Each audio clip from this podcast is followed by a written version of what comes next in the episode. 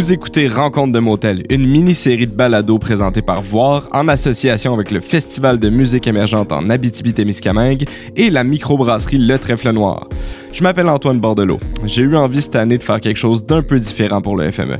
Alors qu'on se retrouve tous ici, artistes et médias, loin de chez nous et du bruit de la ville, j'ai décidé de jaser avec une poignée de musiciens autour d'une bonne bière direct dans ma chambre d'hôtel. On va parler de nos routes, de nos campagnes, de nos chacs à patates, mais surtout de sortir de leur zone de confort pour aller présenter leur matériel en dehors des grands centres.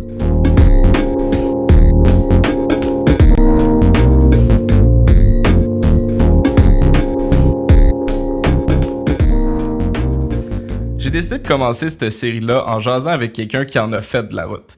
Pascal Asselin, que vous connaissez probablement mieux sous son pseudonyme millimétrique. Surprise, Jean-Michel Perrier, qui est son batteur sur scène, est avec lui. Comment vous allez, les gars? Super bien. C'est malade. C'est Le malade. Ben, je suis content de revenir au FME, en fait, ça faisait 4 ans.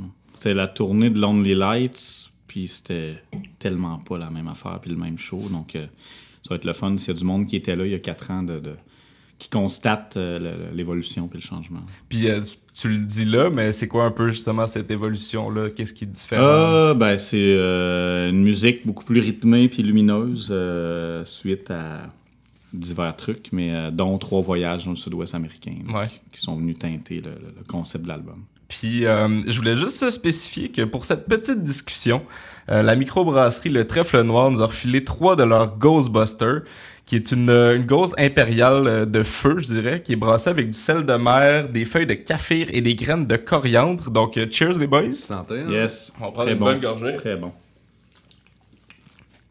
Euh, Pascal, t'es comme, je dirais, un beatmaker un peu compulsif.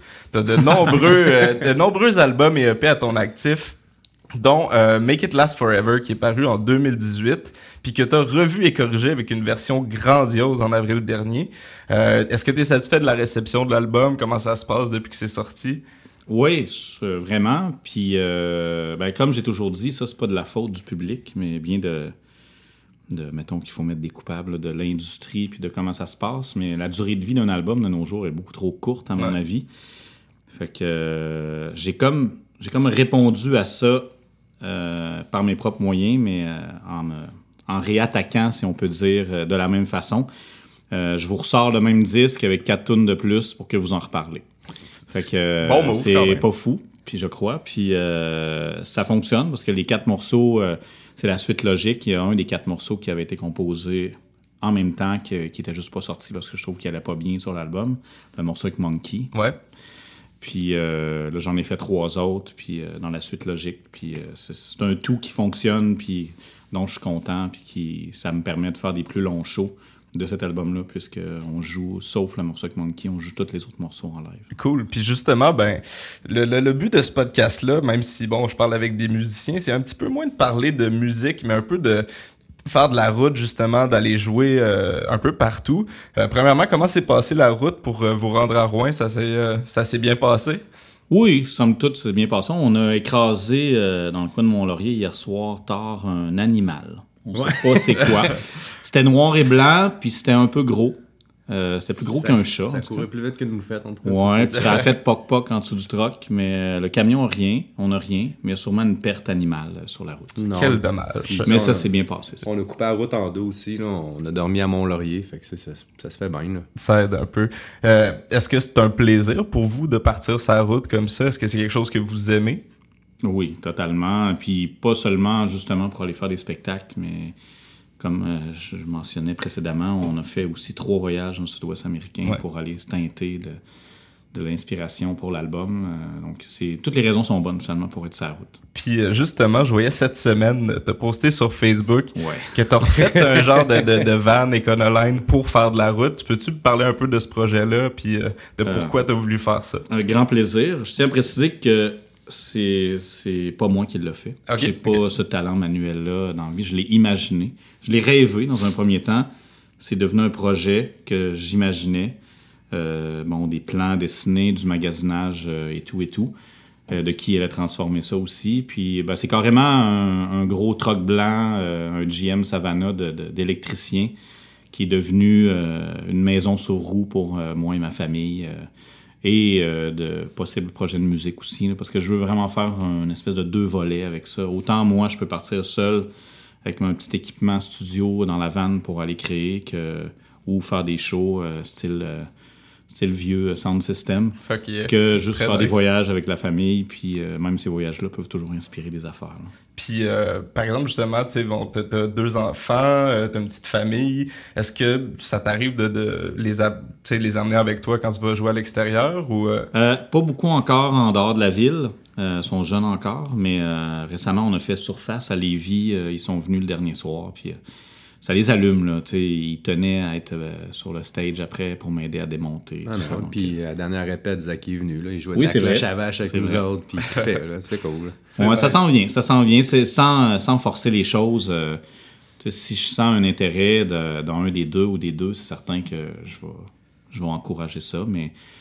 moi, j'ai pas eu ce- cet engouement-là ou cet intérêt-là, euh, ou que mes parents n'étaient pas musiciens, donc euh, j'ai jamais été poussé euh, étant jeune. Donc, euh, ce sera ce que ce sera finalement. Voilà.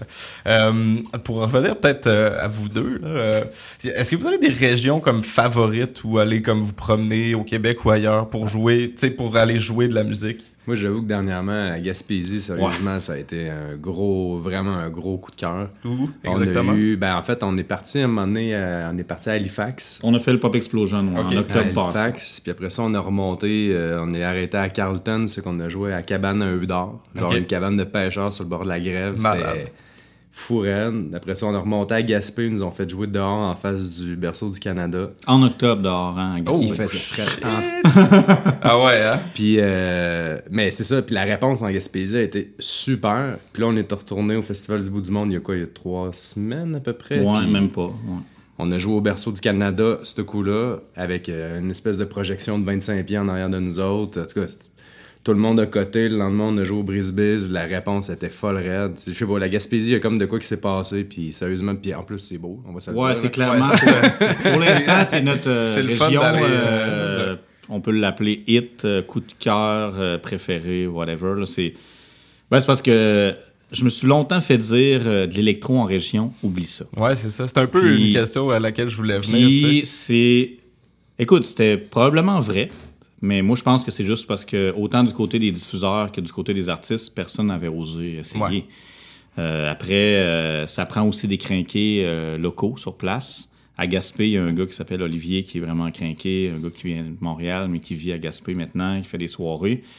Il y a sa petite crowd qui suit ces événements, puis après ça, ça a un peu fait de boule de neige, puis Ouais, je veux dire, moi, j'ai jamais eu une réponse comme ça, euh, quasi pour ma musique, peu importe où. Puis là, à Gaspé, il y a vraiment une bonne réponse. Donc, euh, c'est ça. Trois fois en six mois là-bas. On va voir ce que ça va donner pour la suite. Mais, ouais, c'est pour répondre à la question euh, clairement, franchement, c'est la Gaspésie pour l'instant qui Gaspésie. gagne right. notre cœur. Bon, ben les autres régions, vous savez ce qu'il vous reste à faire. Exact, exact. Après, euh, ben, puisque vous êtes musiciens les deux, j'imagine qu'il y a de la musique euh, quand vous êtes sur la route. C'est quoi le, le- le- le genre de musique ou des, trucs, des, des go-to de musique quand vous allez sur la route ou euh? Sérieusement, ça se promène beaucoup. Ouais, il me laisse beaucoup le spot, je l'avoue, là, merci. Euh, stress, hein, Mais ça se promène, tu sais, comme hier, mettons, hier pour aujourd'hui, là, c'est passé de Roots de Sepultura à I. Am, à À Wu-Tang. Beastie à- Boys, un matin, j'ai mis du Jedi Mind Trick Ouais. pour starter la journée. J'ai mis un peu de Dead Meadow puis de, de plus vieux psych. Euh, on se promène. Parce que, je veux dire, sur 10 heures de route, euh, il y a beaucoup d'albums à écouter. Puis euh, oui, il y a tout le temps de la musique qui joue, mais ça, il faut que ça se promène. Ouais. On est des... Moi, j'ai été disquaire longtemps aussi. Fait que j'ai Voilà. j'ai ce côté-là. Non, qui- ça, on n'est pas barré là-dessus. C'est comme. Peu importe, en fait. Des nouvelles découvertes, des trucs. Tu sais, hey man, j'écoutais ça. Ah ouais, c'est quoi, tu sais. Puis ah, Chris, c'est cool. euh. En fait, c'est quasiment un bon moment pour faire ce genre de Oui, communion oui, là. puis des fois, je peux lui faire écouter des affaires aussi juste à titre euh, de référence. Mettons, écoute le beat de ça, j'aimerais ça qu'on s'en aille par là éventuellement. Voilà, c'est- ça se promène euh, à fond, à fond. Puis euh, sinon, euh, tu sais, manger sa route, c'est pas tout le temps évident. Ça, c'est pas très cool. mais euh, Non. c'est ça, tu sais, c'est- souvent c'est c'est négatif. Mais puisque euh, on est au FME, on est content. Je, je me demandais si vous aviez des histoires mémorables, genre de chaque à patate, tu sais, un qui vous a comme mis à terre ou quelque chose comme ça. Ben, moi, ça date de euh, il y a 7-8 ans. là. Mon premier. FME avec euh, Sam Murdoch, que Ok. sûrement plein d'auditeurs On le connaissent. salue d'ailleurs. Euh, on est arrêté, c'est à 117. Je, je peux pas dire à quelle hauteur, mais il y a des gens qui pourront euh, le- nous l'écrire plus tard, au Tout à fait, dans les Au commentaires. casse-croûte chez Doddy. OK. Alors ça, le casse-croûte chez Doddy, c'est pas compliqué, c'est Donald et Diane. Évidemment, Murdoch s'est Ils sont pas renseigné sur la la chose. Puis là, il y, avait le Doddy tout. Mettons, le Doddy Burger, la Doddy Ok. Poutine. Puis chaque, chaque mets avait sa particularité de Doddy. Fait que le Doddy Burger, nous, c'est ça qu'on avait pris. Il y avait un œuf sur le top. Euh, fait que c'est- pour moi, à ce jour, sur la route, euh, ma particularité culinaire euh, intéressante. Quand tu Euh, passes par la 117. mais sinon, aujourd'hui, on filait santé. Fait Ok. est arrêté dans un café vegan à Val d'Or, puis c'était vraiment très bon, mais Ah, cool. on est loin du Doddy Burger. Ouais, non, c'est ça, c'est pas la même game. Non, sinon, quand on descendu à Halifax, on a arrêté au Bar and Tide. Ouais, à. Moncton. Ouais, quelle belle place. Ouais. Cool. Bon, on cherche tout le temps un peu euh, des bons plans. Ben, euh, les micros aussi, tu sais, la bonne bière. euh, des bons plans, autant de junk que de bonne bouffe, Ouais. selon notre euh, humeur et notre estomac du moment. Je vois. Puis, euh, avez-vous comme des genres de petits rituels de, de, de, de route, des trucs que vous faites un peu à chaque fois ou... Bon, il y a souvent un petit whisky. Ah ouais, ben, dans le char. Ben, des fois, on n'a pas le choix. Tu sais, mettons, à soir, là, il mouille. Ben non, on a une petite loge. Mais sinon, j'allais dire, tu sais, il pleut. Fait que là, mettons, on pourrait aller s'asseoir dans l'auto qui est stationné, évidemment, Ouais, ouais, ouais. pour boire notre petit whisky parce que j'ai souvent mon flacon. Puis moi, j'ai amené une petite bouteille de C'est Talisker Storm. donc, euh, euh, Voilà. Oui, oui. On... Sinon, un petit rituel, ben, c'est sûr qu'il y a tout le temps quelques breuvages euh, alcoolisés. Puis euh, il y a tout le temps le breuvage de décompression. Post-chaud, évidemment. Mais c'est pas dans le char, je tiens à préciser. Non, non, c'est ça. Ah, pas- non, non, on- n'a pas, pas de- enfants, on moi, n'a pas là, de bière de route ou quoi que ce soit. là. Non, ben non, et j'ai eu, euh, j'ai déjà eu une histoire avec les Indiens, là. Au pire, ça y est, je suis parti, fait que je vais stouler, là. Les canettes euh, de, la, de la brasserie Le Corsaire à Ouais. Québec, on dirait des drinks d'énergie. C'est vrai, définitivement. Fait qu'on se buvait des cannes dans le char euh, en roulant. Parce Hmm. que ça avait l'air de du Monster. On se disait, on se fera pas pogner, ça a l'air de du Monster. Moi, je Fait qu'on l'a à- déjà fait, je l'avoue. Avec en- les en Indiens. Sudbury, on, Bon, on, a- vois. on avait des petites bières de route. Moi, j'ai jamais fait ça. Jamais. Non. Mais tu sais, en Belgique, Blanc comme neige. Moi, j'ai vécu ça en Belgique la première fois. Tout le monde dans l'auto, sauf le conducteur, a le droit de boire, Ouais. c'est tout à fait légal. Fait que, tu sais, en appliquant ça au Québec, je me dis, on virons pas fou, puis Ouais, faisons-le aussi. là. Le conducteur, à l'époque du- de la virée des Indiens, on, il buvait pas. C'était Ouais. les autres qui buvaient. Au moins. Voilà. Euh, Puis sinon, sais, la- la- justement, la vie de tournée, tout ça, de se promener beaucoup, euh, c'est pas tout le temps évident, j'imagine, de combiner ça avec la vie personnelle. Que- comment vous faites pour, tu sais, réussir à mettre la vie sur pause pendant comme, je sais pas, une semaine, deux semaines, dépendamment des... des... C'est sûr que ça dépend des tournées ou même, tu sais... euh, Ben, moi, pour ma part, c'est beaucoup plus compliqué pour lui que pour moi, je pense. En fait, moi, ma blonde est musicienne aussi. Fait que des fois, on fait juste se taper dans la main dans le cadre de porte, puis on se dit, on s'en va la semaine prochaine. Mais on a les deux un peu la même réalité. Fait que ça se vit quand même bien, même s'il y a des moments qu'on se dit, hey, euh, ce serait le fun d'avoir une vie de couple. hein. mais bon, mais lui, tu sais, c'est ça. Ah, moi, j'ai pas de famille. que- euh, bien aiguisé des deux bords, dans le sens que j'ai besoin de ça, j'ai besoin d'aller faire ça, j'ai besoin de vivre une bulle hors de mon quotidien plus routinier. Mais à chaque fois, je me sens aussi coupable. Comme là, je suis au FME, je rate la rentrée scolaire de première année de mon gars demain matin. C'est quand même rough. Veux, veux pas, je l'ai un petit peu, euh, je me trouve un peu cheap. Mais en même temps, il faut, faut tout mettre en, en perspective, il faut pas virer fou. Puis lui, il me le fait pas sentir non plus, là, ça va. Mais c'est ça, tout ça pour dire que j'ai besoin de cette bulle-là. J'ai j'ai combiné les deux, puis je pense que les enfants, ils aiment quand même ça. Ils réalisent de plus en plus que leur papa, il, il, a pas, euh, il s'en va pas avec sa petite valise le matin Ouais. faire son, son travail. Euh, Je, je méprise en aucun moment euh, ces, ces travaux-là, là, mais moi, c'est pas ça que je fais. Puis il s'habitue lentement à ça. Il deal avec. Ouais.